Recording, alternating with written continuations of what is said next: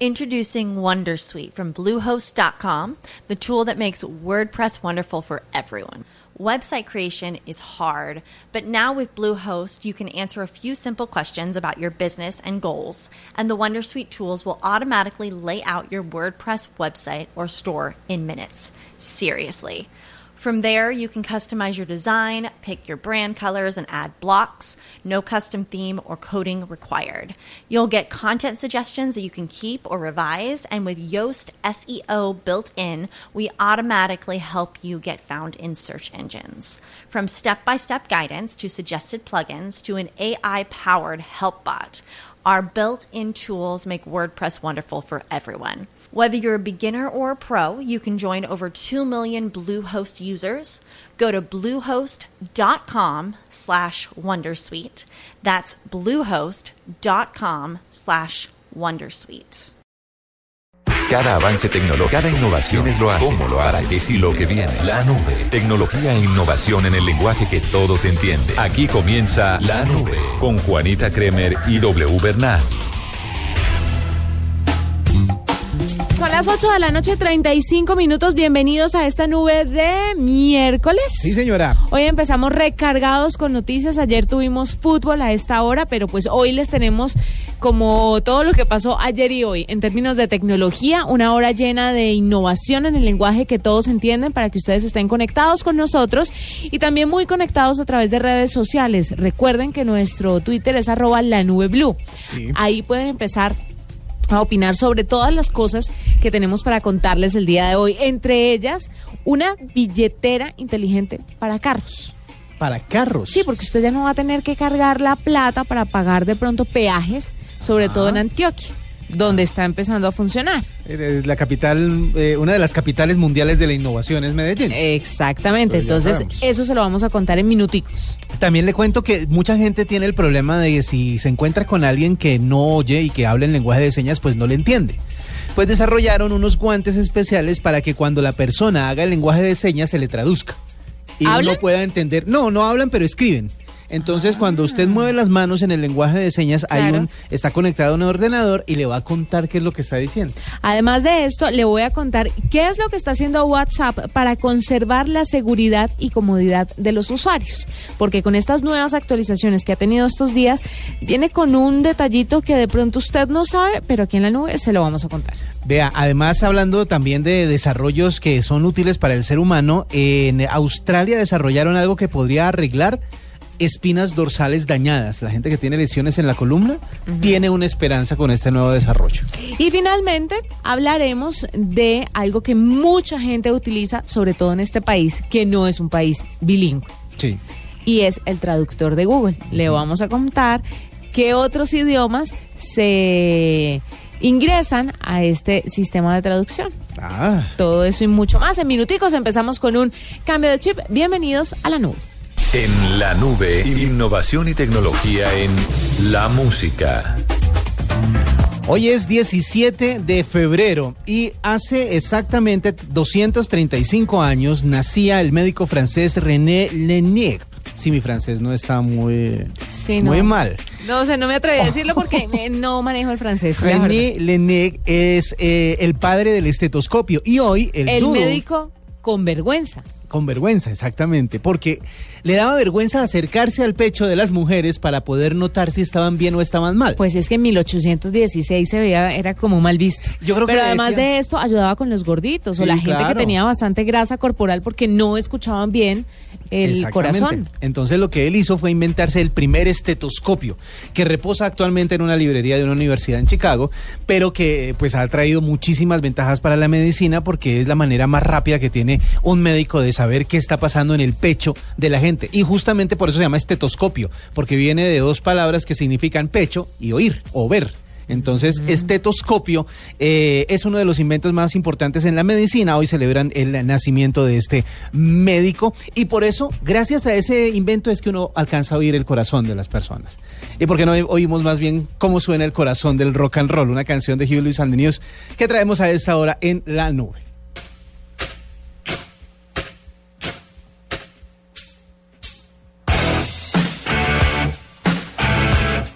Mauricio anda medio rockero, pero eh, de esta le hablo más adelante. Pero ¿por qué no vimos a, a Huey Lewis and the News? que mm, arranca con este corazón del rock and roll. Óigame, sabía, le estaba diciendo que estaba guardado el estetoscopio en una universidad, ¿no es verdad? Sí, el estetoscopio al principio era un cilindro de 30 centímetros de largo, Sí. algo muy diferente a lo que conocemos hoy. Exactamente. El origen del instrumento fue otro, como todo va evolucionando, pero bueno, ahí eso era lo que pasaba con el doodle del día de hoy. A esta hora está en el eh, Instituto de Anestesiología del Wood Library de Chicago. Ahí pueden, para los que van a Chicago, pueden ver el primer estetoscopio. Aquí está de Harold Rock and Roll.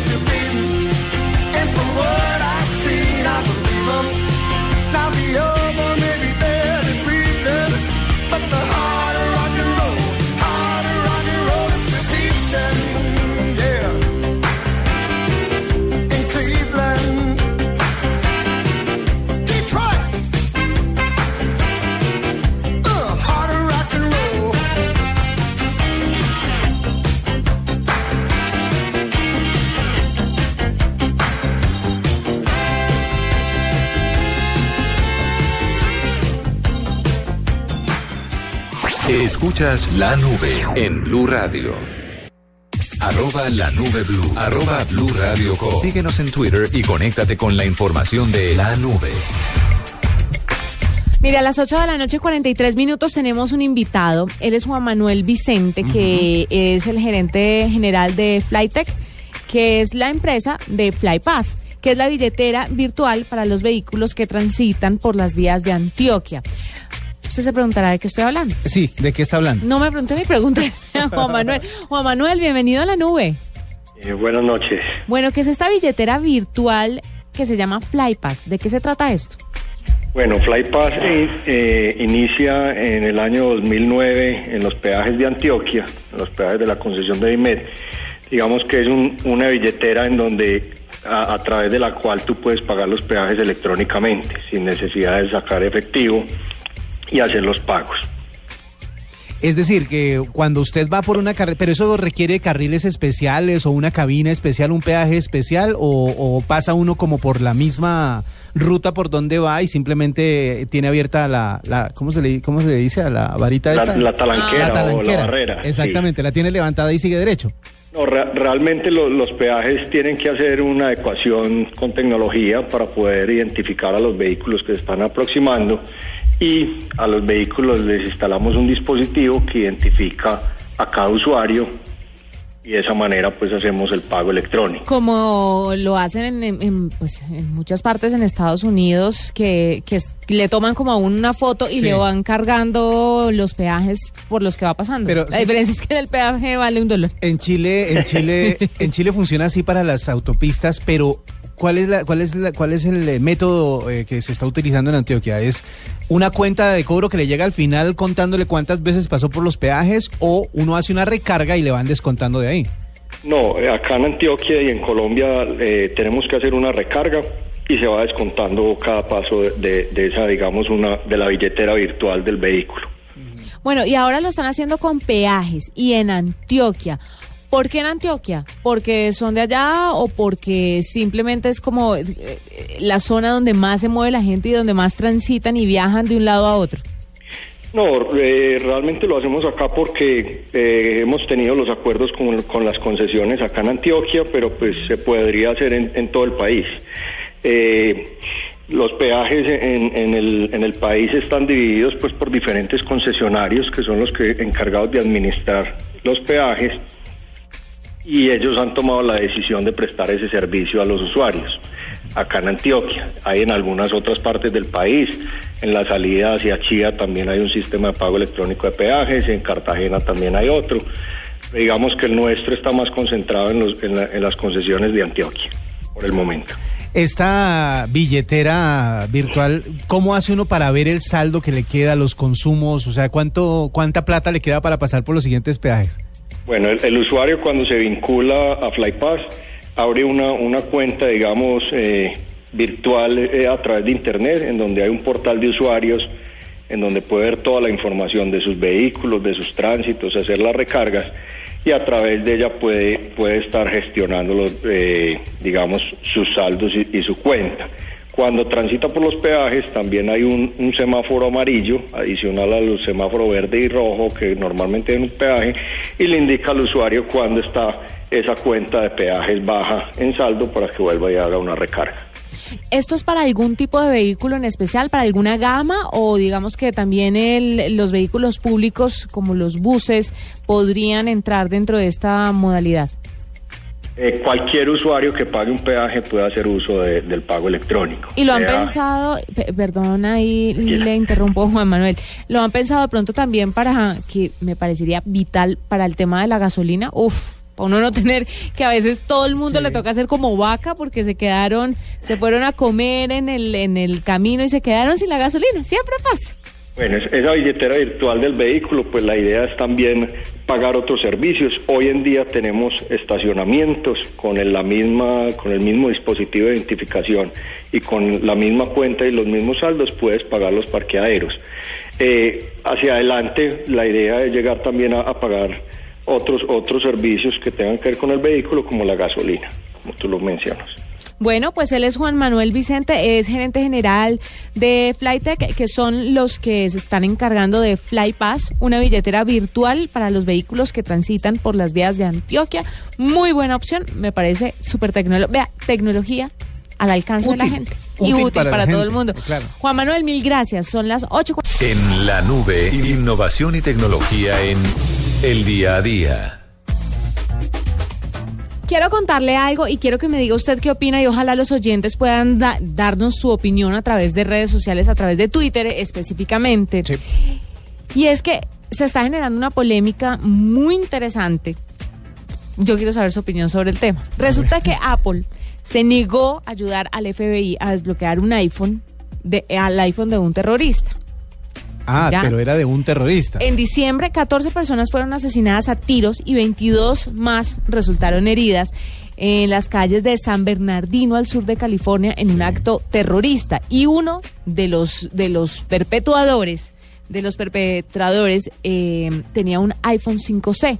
El FBI, el FBI, a través de un juez, le pidió a la compañía Apple que por favor eh, ayudaran con las medidas de seguridad del iOS 9 para poder dar con el paradero de este terrorista y Tim Cook salió y dijo, "Mm, mm, lo siento, pero no.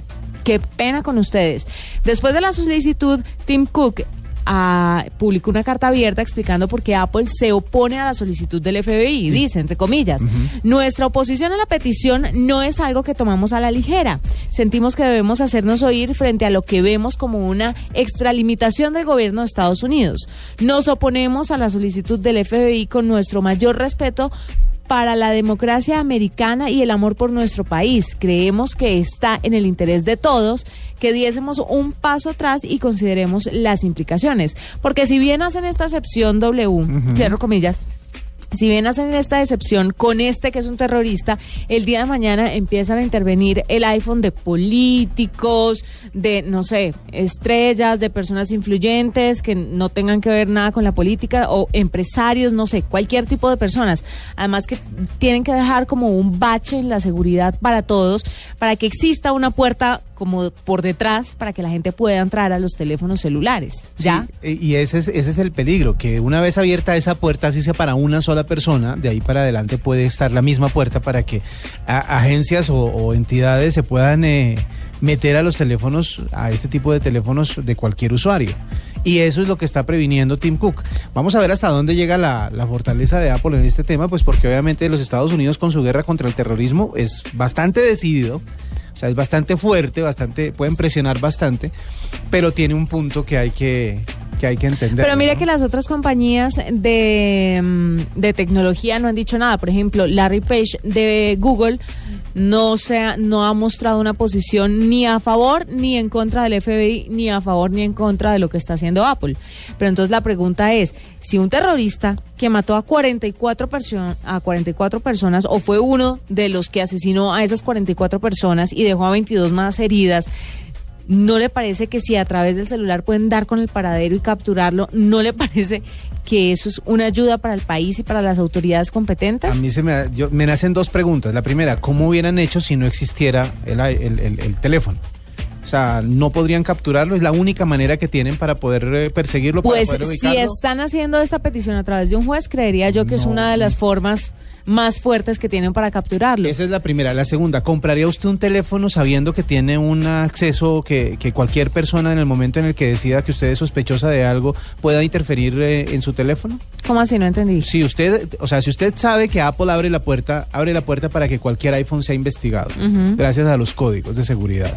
¿Usted compraría un iPhone? ¿Compraría un teléfono que sabe que en algún momento, si usted llega a ser sospechosa de algo, pueden infil- infiltrar Pues es su que como, teléfono? yo- como, o sea, yo creo que la gente del común no tiene nada que esconder. O sea, no tiene nada que esconder más allá de pronto, digámoslo a calzón quitado, una infidelidad que se robó cinco mil pesos. O sea, cosas... Pero- Pero, pero es que es un acto está. terrorista. Pero es que ahí es donde está el tema. Hasta ayer estábamos hablando del señor este que le tiró una piedra al Transmilenio. Antier. Ayer. El señor que le tiró una piedra a Transmilenio Hmm. y lo pueden condenar a ocho años de cárcel. Sí. Y hay terroristas a los que no van a condenar a nada porque van a intercambiar información o porque se está en un proceso de paz. Esas son las ambigüedades de la justicia que uno no entiende. A las, al señor que se robó el caldo de gallina no lo metieron a la cárcel. No, y al de la Al chocolatina. señor de la chocolatina. En cambio, alguien que roba, que, mate, que, que, que atraca a alguien y le roba el celular, a ese sí sale al día siguiente.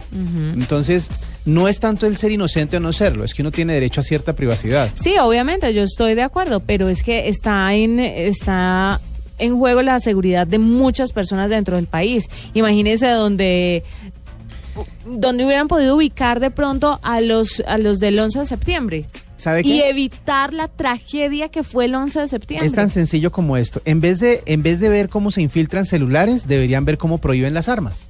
Para que nadie cargue armas y para que nadie genere todas esas matanzas que se generan en Norteamérica. Sí, las Unas por sí, otras. sí, las pueden prohibir, pero entonces este que es un Eh, no es estadounidense, además. Insisto, insisto en el tema.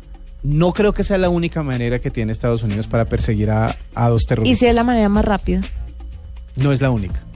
pero es la más rápida. pero pone en riesgo y la se puede volar. Pone en riesgo la seguridad de muchísimas más personas. Bueno, ahí está abierto el debate. ¿Usted qué opina? Mire, por ejemplo, hay situaciones que se presentan en el día a día, no yéndonos a Estados Unidos, aquí en Colombia, Sí. cuando las personas empiezan a acosar a través de redes sociales y empiezan a amenazar a diferentes personas, sea público el personaje o no, me enteré que, eh, que la gente tiene que poner una denuncia penal para que la policía pueda intervenir y rastrear a esa persona que está lanzando amenazas. Si usted no hace la denuncia penal, entonces de nada le sirve poner en aviso a las autoridades competentes porque nada pueden hacer. Usted tiene que denunciar penalmente a una persona que lo amenace, que lo moleste, que lo hostigue, que lo acose a través de redes sociales para que las autoridades tengan la potestad de intervenir, de hacer un seguimiento, de rastrear al usuario de ese teléfono del- desde el que o de ese o del sitio desde el que están haciendo las amenazas y tomar cartas sobre el asunto. De resto, si usted no hace una denuncia formal, no pueden ayudarlo con eso. ¿No? Y eso funciona para Por todo. precisamente eso, por la invasión a la privacidad. Exacto. Estamos en un, en un momento de la historia, sobre todo con la tecnología, Mm. en la que hay demasiados deberes por cumplir y demasiados derechos por respetar. El problema es cuando se encuentran los dos, cuando se encuentra un derecho que se debe respetar con, una, con un deber que se debe cumplir. ¿Cuál va primero? ¿Cuál es el que se debe tomar en cuenta? ¿Qué es lo que se des- que- que- quién tiene la potestad para decidir entre los dos? Esa es una pregunta que va a tomar muchos años en responderse. Es complicado, son las 8 de la noche, 58 minutos, ya regresamos en la nube. Arroba la nube blue. Arroba blue radio com. Síguenos en Twitter y conéctate con la información de la nube. Arroba la nube blue. Arroba blue radio com. Síguenos en Twitter y conéctate con la información de la nube. Son las 9 en punto de la noche. Le cuento que en México un eh, eh, estudiante de un instituto eh, de educación superior en eh, ese país de Norteamérica, José Manuel Lira se llama, diseñó un exoesqueleto o un armazón en forma de guante que puede ir más arriba en el antebrazo para poder deletrear las 27 letras del abecedario en español decodificando las señales de los sordomudos. Es decir, puesto más, en palabras más sencillas, usted se pone en los brazos, ¿sí? la persona que habla en lenguaje de señas, los, sordomudos, se ponen en los brazos y en las manos este exoesqueleto, que es como si se pusiera un guante, pero pues lleno de, de cablecitos y de varillas. Lo que hace es que al, mover, al momento de mover sus brazos y sus manos, de acuerdo a cómo se formarían las palabras en el lenguaje de señas, hay un ordenador, un computador que lo traduce y escribe lo que está diciendo. Eso pues para que las personas que tienen eh, esa discapacidad o que, o que no pueden oír ni Sí, hablar, pero tiene que estar pegado a un, un computador. no necesariamente porque también puede transmitir vía Bluetooth a una a un eh, por dispositivo móvil, puede transmitir la información.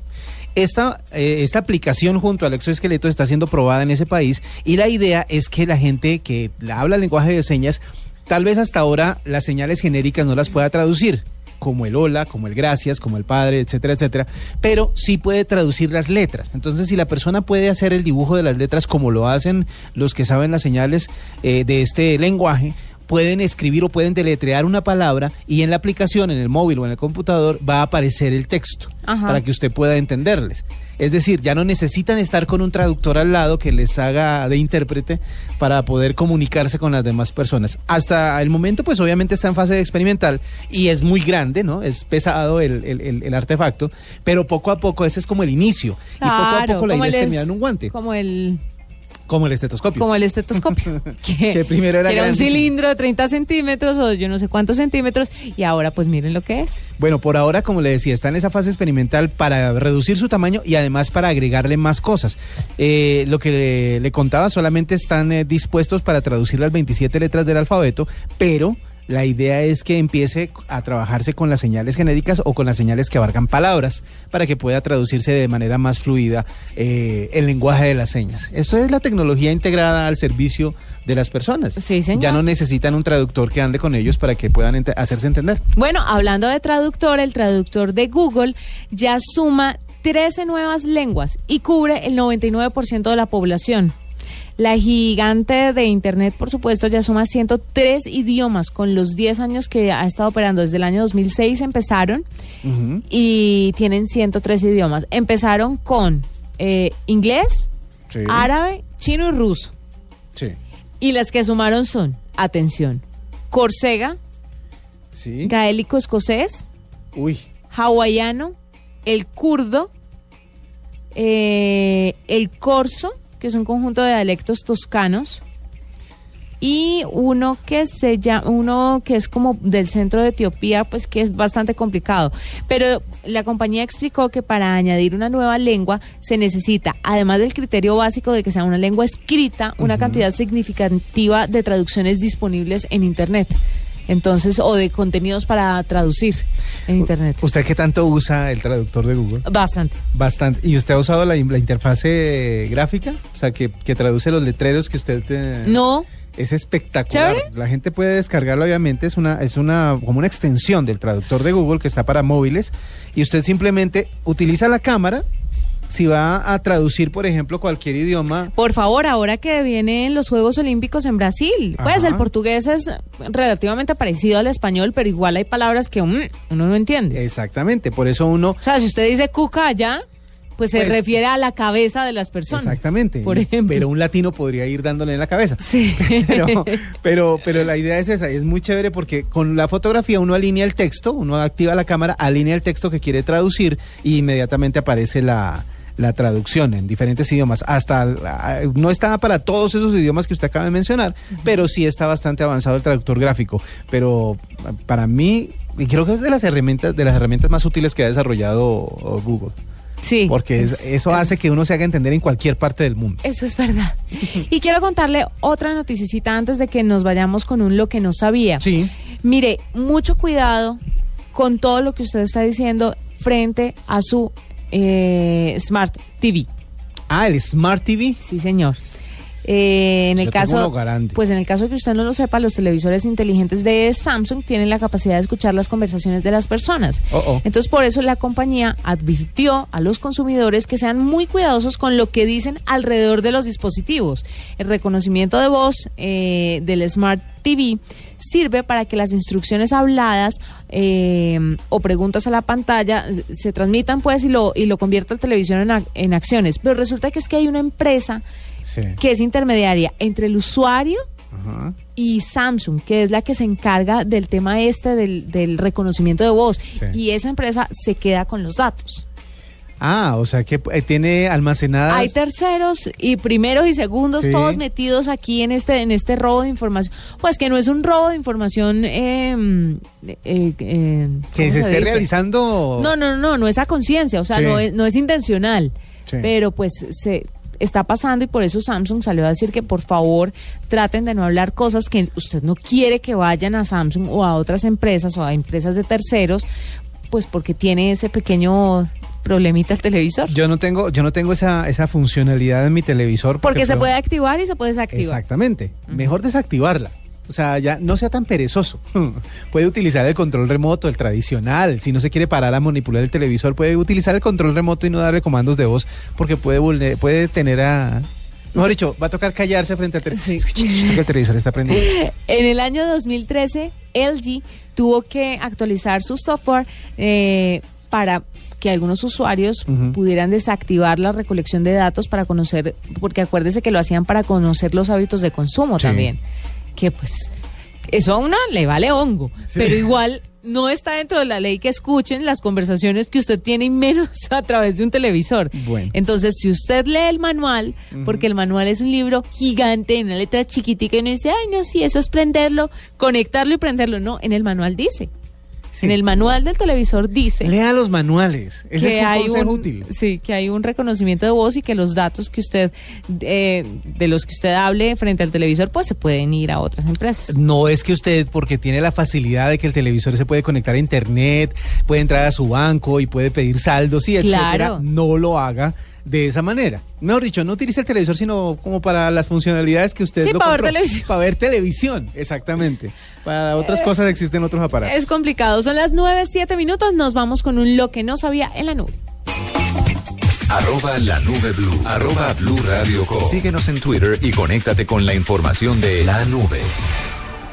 En la nube, innovación y tecnología en El Doctor le recomienda Salud. Durante muchísimos años se ha trabajado de una manera, digamos que entre comillas, artesanal eh, en el tema de los dientes, de la belleza dental. Y me refiero a los brackets. Muchas veces eh, las personas se someten a ese tratamiento y no saben cómo funciona, pero normalmente lo que hace el odontólogo, el ortodoncista en este caso, que es un especialista, es poner eh, los brackets pegados al diente de forma manual con algunos riesgos que esto conlleva. Pero resulta que gracias a una investigación que se ha hecho en la Universidad Nacional de Colombia, se patentó un posicionador de brackets para que este trabajo sea más preciso, sea de mejor manera y el tratamiento de los que se someten a la ortodoncia pues sea más eh, eficaz. Por eso vamos a hablar, para que nos cuente más al respecto, con el profesor Manuel Ricardo Ruiz. Él es investigador del área de ergonomía de la Universidad Nacional de Colombia, quien también eh, participó de este desarrollo. Profesor eh, Ruiz, buenas noches y bienvenido a la nube. Muy buenas noches. Bueno, cuéntenos, ¿de qué trata, de qué se trata esto? ¿Cómo funciona el tema del posicionador de brackets? Bueno, hoy está muy de moda eh, colocarse bracket y arreglar los dientes. Eh, para esto el procedimiento requiere que se ubique un bracket, que es una pieza metálica pegada sobre el diente, y tiene que tener una eh, altura especial con relación al borde del diente y tiene que tener una alineación con relación a la raíz. Lo que se desarrolló en la Universidad Nacional fue un eh, soporte, principalmente, que es como una pinza, digamos de esta manera, que sostiene el bracket eh, simultáneamente genera una alineación horizontal y una alineación vertical sobre el diente, de, facilitándole al ortodoncista la, la posición eh, pues de este aparato sobre el cuando se hace manualmente a veces no queda bien entonces toca tirar y volver a colocar. Entonces, qué- en este caso Sí. estamos intentando que quede bien desde el principio. ¿Qué tecnología está involucrada en el tema? ¿Qué, qué inventos utilizaron para crear este desarrollo? Esta, esta pieza tiene dos componentes. Un eh, componente que es la pieza de mano, o sea, la empuñadura donde estamos soportando el, el diente. Y posteriormente tenemos una punta que es en donde va el bracket eh, ubicado y en donde están todas las guías de, de posicionamiento. Estas dos piezas funcionan de manera independiente. Para eso nosotros tuvimos que hacer estudios inicialmente en las dos partes. En la parte de la empuñadura tenemos que definir cuál es la forma ideal en la que la persona sostiene su mano para que pueda correctamente y no tenga problemas en la ubicación. Y en la parte de la punta, todo el proceso tecnológico de cómo se sostiene eh, la, parte metálica, cómo se generan unas líneas de luz que nos va a generar mm, eh, el posicionamiento con relación a los dientes laterales se genera sobre una línea de luz y una guía vertical que nos hace que se oriente sobre la raíz del diente. Bueno, ¿y cuándo va a estar disponible este, este sistema para los ortodoncistas de Colombia? ¿Cuándo podemos disfrutar de este beneficio? Bueno, en este momento la patente otorgada por Superintendencia de Industria y Comercio eh, salió eh, realmente hace muy poco tiempo, salió hace un mes. Forma parte del trabajo que hace la División de eh, Extensión de la Universidad Nacional para la venta de este tipo de, de, producto a empresas que compran la patente o compran parcialmente la patente para entrar al sistema de producción. Quiere decir que esperamos que en muy poco tiempo ya esté disponible en el comercio.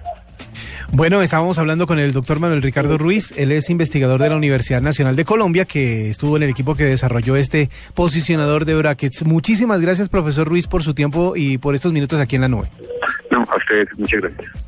Arroba la nube blue. Arroba blue radio com. Síguenos en Twitter y conéctate con la información de la nube. Bueno, cambio de chip. Cambio de chip. Resulta que una de las películas más esperadas de este, de este año es eh, Capitán América, Civil War. Es una de las más esperadas. De las más esperadas. Pero por adolescentes y cuarentones fanáticos de él. ¿Perdón?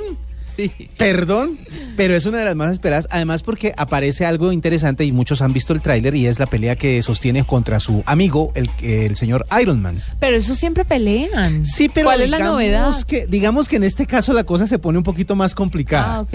Tanto que en la página de Facebook del Capitán América se cambió el estatus de la relación con Iron Man y ahora aparece es complicado. Ay, qué ridículo. Esa es la noticia del día de hoy. Han cambiado el estatus de, de la relación entre Iron Man y el Capitán Ay, América no. y sale es complicado. Así que ya desde ahí ya uno sabe que eso va mal. Sí. Cuando, cuando usted pone eso ya uno sabe que está mal. Y hablando de Iron Man, porque no vimos una canción de las que estuvo en la banda sonora de Iron Man con ACDC? Eh, ahora sí, porque estaba rockero, mi querido. ¿Qué tal cuando rato. salía el protagonista con la camiseta de ACDC? Sí, eh, Robert, Robert, Robert Downey, Downey Jr. Ahí está Iron Man, o más bien, bueno, ACDC con esto que es Back in Black.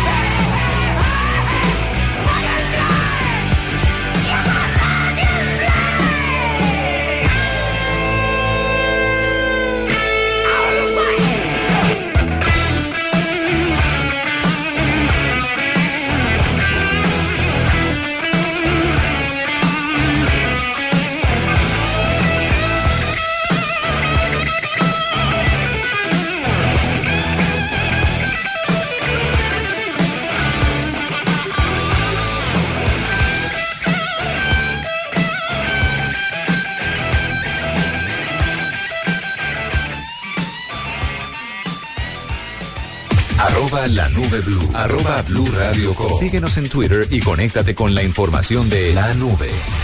Vuelve la carrera verde. En esta ocasión tu huella es vida. En tus piernas está el oxígeno del planeta. Inscríbete en la carrera verde y corre para que juntos restauremos los bosques nativos de Colombia. La cita será el 21 de febrero de 2016 en el Parque Simón Bolívar en Bogotá. Y corre para que el aire no te falte. Inscríbete en primera fila. Organiza Fundación Natura y Embajada de los Estados Unidos. Con el apoyo de Vivo el Espectador. Invitan Caracol Televisión y Blue Radio. No se explica lo que pasa. En la nube, innovación y tecnología en Sus aparatos no funcionan. los gadgets. Quiero contarle, y lo que muchos están esperando que les cuente, Sí. qué fue eso nuevo que añadió WhatsApp y que usted ya lo puede tener en su actualización. A ver, Váyase a WhatsApp. WhatsApp. ¿Listo? Ya estoy, sí. Está ahí. Ajá. Váyase en este momento a ajustes, Ajustes, cuenta, cuenta, privacidad. cuenta, privacidad. ¿Cuántos contactos tiene bloqueados? Uno. ¿En serio? Yo tengo 16. No, yo solo uno. Bueno, Uno pues que me, que me, que me, digamos que según una vieja intensa. era como un troll ahí.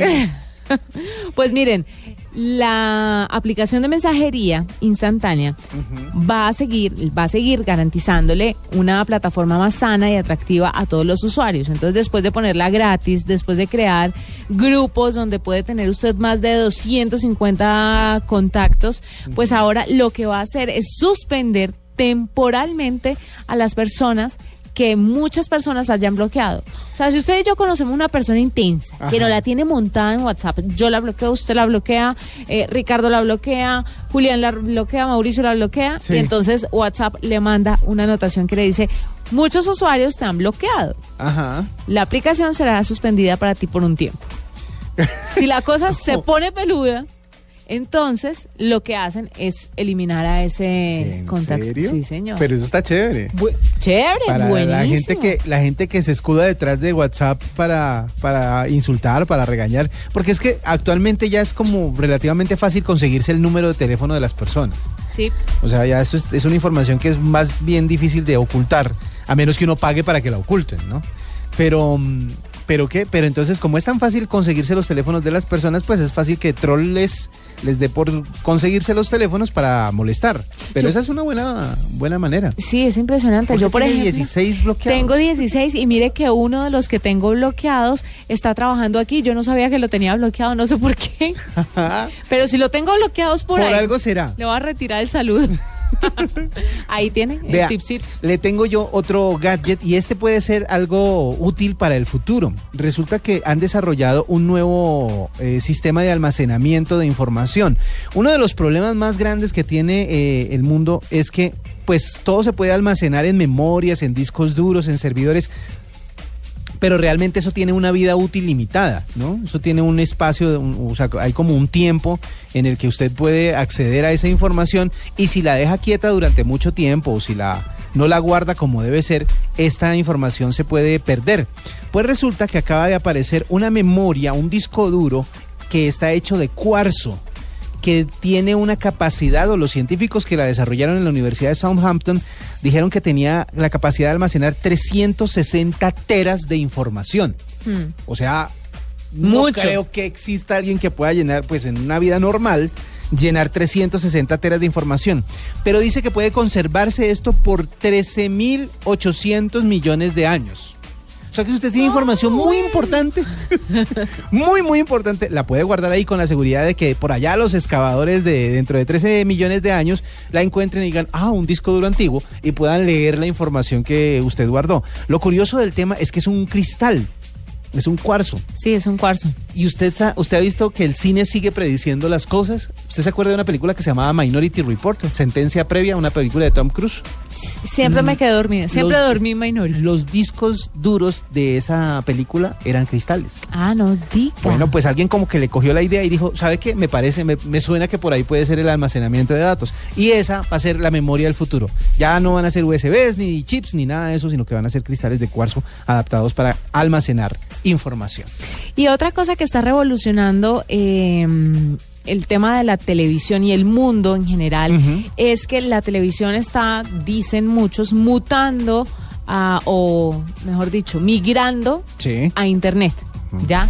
La BBC, ¿qué, es la BBC? Explíquele a los La oyentes. BBC, la British Broadcasting Corporation, esa es la televisión estatal, televisión y radio estatal de Inglaterra. Muy prestigioso. Muy importante. Muy importante. Muy seria. Pues son además pioneros absolutos en la nueva generación de contenidos y forma de consumo y han dado el primer paso del futuro de la televisión. Entonces, no pusieron en internet esos programas que uno dice, ah, este lo ve poca gente, ah, este no funciona muy bien, ah, este no. Sí, que Internet- Los programas estrella ¿Ah, sí? de su canal juvenil los mandaron para internet. Siguen estando un rato en televisión también, Abierta. pero le están apostando mucho a YouTube, mucho a las aplicaciones. Pues que por Dios, ahora todas las aplicaciones, a todos los canales tienen aplicación y a través de la aplicación usted puede hacer una selección de lo que quiere ver en el momento en que lo quiere ver.